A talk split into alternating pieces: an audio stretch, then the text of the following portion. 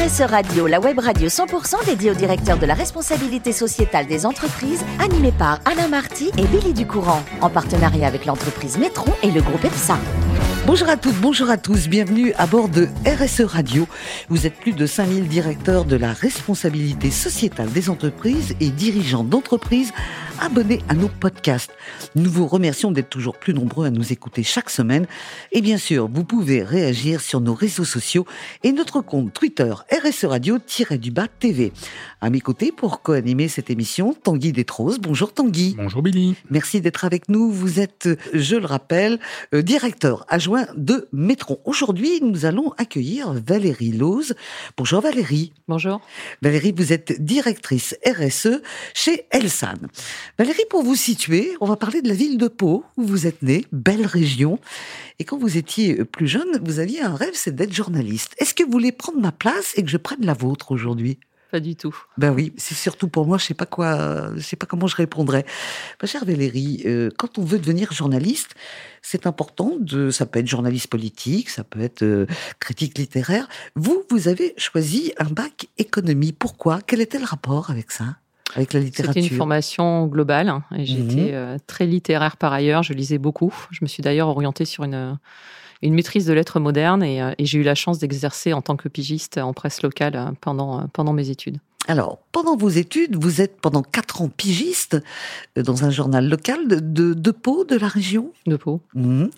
Et vous dites, je garde un coin pour écrire, c'est pour ça que j'ai fait littérature. Est-ce que vous avez des regrets aujourd'hui de ne pas avoir fait 100% littérature? Non, aucun. Dans votre vie, aucun regret.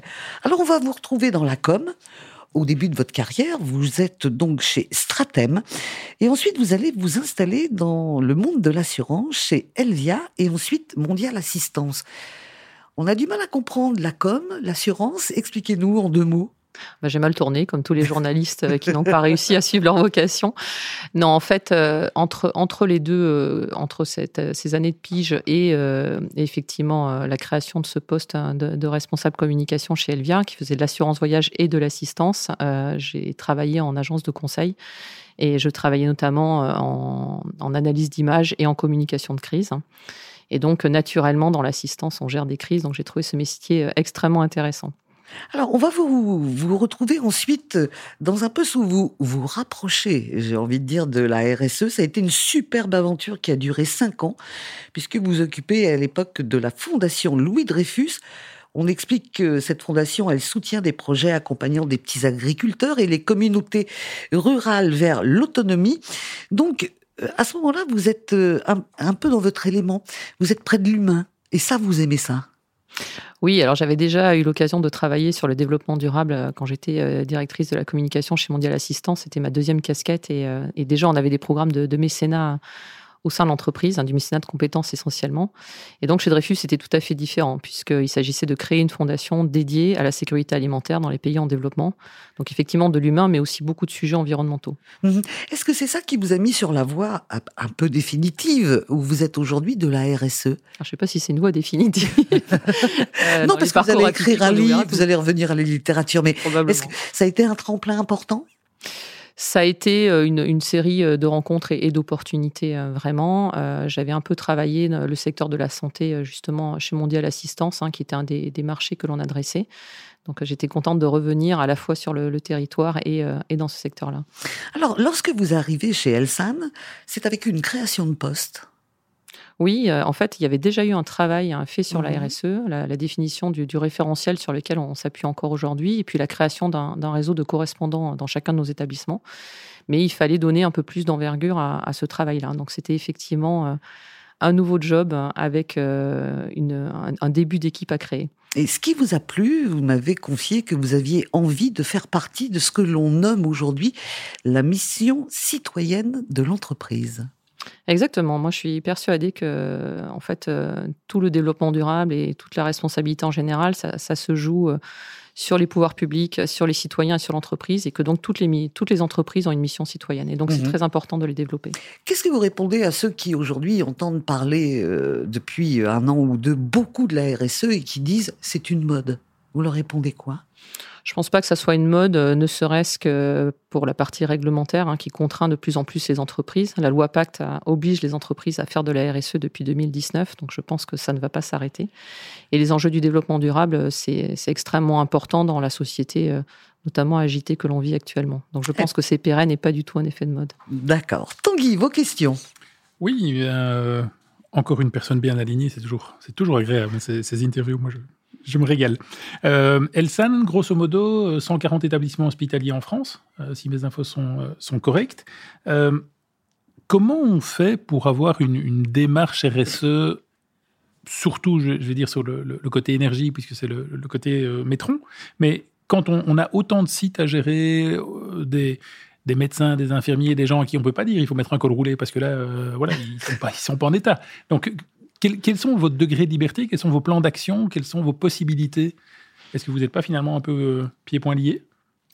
Alors, le groupe Elsan, c'est effectivement près de 140 hôpitaux répartis partout sur le territoire. Donc ça, c'est à la fois une complexité dans la mise en place d'une stratégie RSE et c'est une force. D'abord parce qu'on est implanté partout et ce qui nous permet euh, de traiter des sujets, euh, notamment de lutte contre la désertification médicale, d'accessibilité aux services de soins qui, encore une fois, sont, importants en ce moment. Après, effectivement, la complexité, on la résout en, en décentralisant euh, la décision RSE finalement. On a un réseau de 108 correspondants, donc un par établissement, enfin certains portent plusieurs établissements si on a bien compté.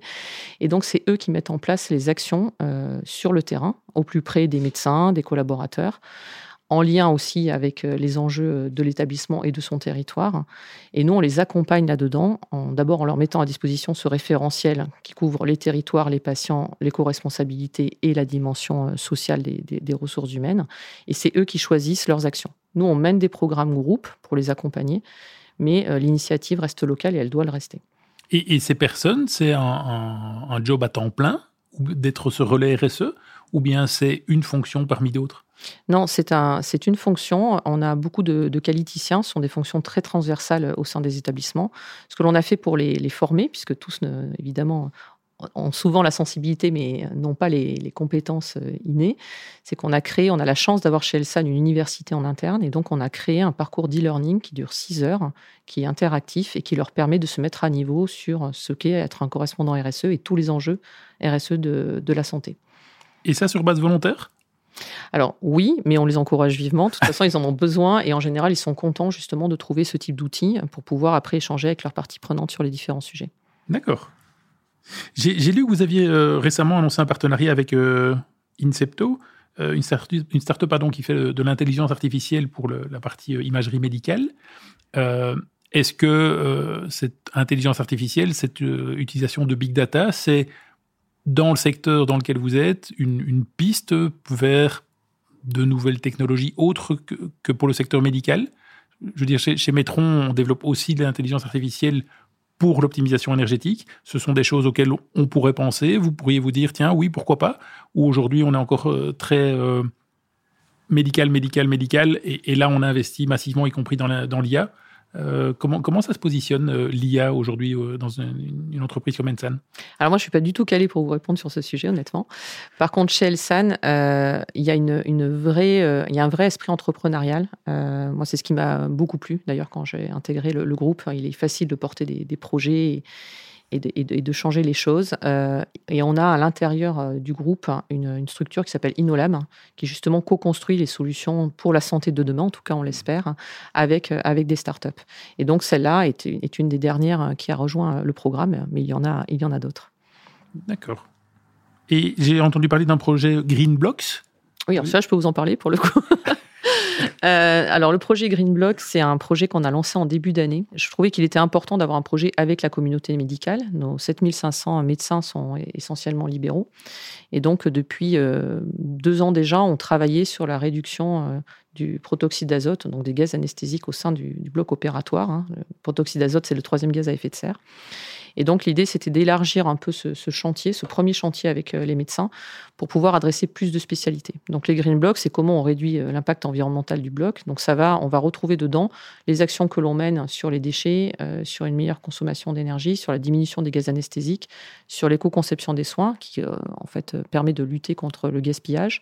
C'est un programme qu'on a développé en pilote auprès d'un groupe d'établissements que l'on a dans, le Bordelais euh, et, qui, est en train de grossir au niveau du groupe puisqu'il intéresse énormément les établissements et surtout il, euh, permet de répondre euh, notamment aux attentes des jeunes générations de soignants et de médecins qui rejoignent notre groupe. Le tout avec un bilan économique qui doit être intéressant aussi, j'imagine? Alors pour l'instant, on n'a pas modélisé. Ça va être un des enjeux de, ce projet. Euh, pour l'instant, l'idée, c'est vraiment de, de, limiter l'usage des ressources tout en gardant évidemment euh, une sécurité sanitaire et, une qualité des soins au plus haut. C'est très important. Et d'ailleurs, on est, on est souvent, et tant mieux, hein, mais très contraint dans la lutte contre le gaspillage par les normes sanitaires. Donc il y, a beaucoup de travaux qui sont menés actuellement en ce moment sur le réusage des dispositifs médicaux pour toujours limiter le gaspillage. Donc cet impact économique, je pense qu'on sera capable de le mesurer plus tard, mais il, viendra essentiellement de la lutte contre le gaspillage. Voilà, Valérie reviendra nous voir pour nous donner son bilan. Son bilan, Merci beaucoup Tanguy. Euh, Valérie, on l'a compris, euh, ce métier fait partie de, de votre vie. Et vous adorez aussi vous renseigner sur tous les sujets de la biodiversité. Ça fait partie euh, finalement euh, de vos, de vos passions. Ce sont des sujets très importants pour vous. Vous êtes heureuse au milieu de la nature, au milieu de l'océan, mais vous adorez l'énergie de la ville. Comment on peut concilier les deux? Ah, Moi, je pense que l'équilibre, il est entre les deux. C'est pas facile hein, quand on vit à Paris. Je trouve que Paris, c'est une ville pleine d'énergie, très intéressante pour une provinciale comme moi, euh, mais qui est usante aussi. Et moi, j'ai besoin des deux, en fait. J'ai besoin d'être dans l'énergie de la ville, de rencontrer euh, des gens, de co-construire. Enfin, nous, c'est notre démarche RSE, est très dans la co-construction, c'est très important pour nous. Euh, mais j'ai besoin aussi de retourner souvent à l'océan Mhm. Pour me ressourcer. Vous pensez qu'un jour on aura ce qu'on appelle, euh, pour vous par exemple, qui aimez l'énergie de la ville et surtout euh, la passion de la nature, est-ce qu'on aura ce qu'on appelle les, smart cities? Il y en a déjà des, des, modèles de, smart city dans le, dans le monde. Hein. Mhm. Il, y a le, il, y a le, mouvement de Rob Hopkins euh, sur les villes en transition qui est très intéressant. Donc la réintégration de la nature en ville, on le voit même à Paris d'ailleurs. Hein. Euh, c'est quelque chose qui, commence à se mettre en place de, façon plus globale. Mhm. Cette énergie que, vous trouvez dans les villes, qu'est-ce qu'elle vous apporte? Ah, bah, Elle permet de, toucher à énormément de sujets. Euh, de rencontrer euh, des, personnalités, des parcours différents. Je, suis très curieuse des, des, parcours des gens, par exemple. J'aime beaucoup et je sais que dans votre émission, vous avez des parcours souvent atypiques. Et... Le vôtre aussi, il l'est. Hein bah, c'est sans doute qu'on se retrouve du coup. Alors, il y, a, quelque chose qui compte énormément aussi pour vous. Ce sont les droits hommes-femmes. Alors, est-ce que je dis droit homme-femme ou je dois dire droit femme-homme on dit maintenant égalité euh, des droits euh, femmes-hommes. Mhm. Alors ça, c'est vous êtes passionné par le, changement de, notre société aujourd'hui, et euh, dès que vous avez un moment, vous allez dévorer les articles ou les livres qui ont attrait à ce sujet. Oui, et alors même hier soir, j'ai eu la chance de participer à à une fresque de la, de la, pas de la biodiversité pour le coup, de la diversité, euh, qui est une fresque en test. Je pense que beaucoup de gens connaissent la fresque du climat, donc mhm. euh, qui a été déclinée euh, justement sur la biodiversité et le numérique. Il y a plus de 71 fresques maintenant. Et donc j'ai eu la chance de participer à cette expérimentation qui permet justement de poser les, sujets d'inégalité avec des statistiques extrêmement fiables. Et, même moi, j'ai appris des choses. Par exemple, j'ai appris hier soir que le, le dernier métier inaccessible aux femmes était devenue accessible aux femmes en 2015, ce qui est extrêmement récent. Et donc cette fresque qui tend à se développer et que j'encourage tout le monde à faire hein, quand elle sera publiée permet justement de, comprendre ce sujet-là euh, très finement. Merci beaucoup Valérie, merci à vous Tanguy pour vos questions. C'est la fin de ce numéro de RSE Radio. Retrouvez toute notre actualité sur nos comptes Twitter et LinkedIn. On se donne rendez-vous mardi prochain à 14h précise pour une nouvelle émission. L'invité de la semaine de RSE Radio, une production B2B Radio.tv en partenariat avec Nitron et le groupe EPSA.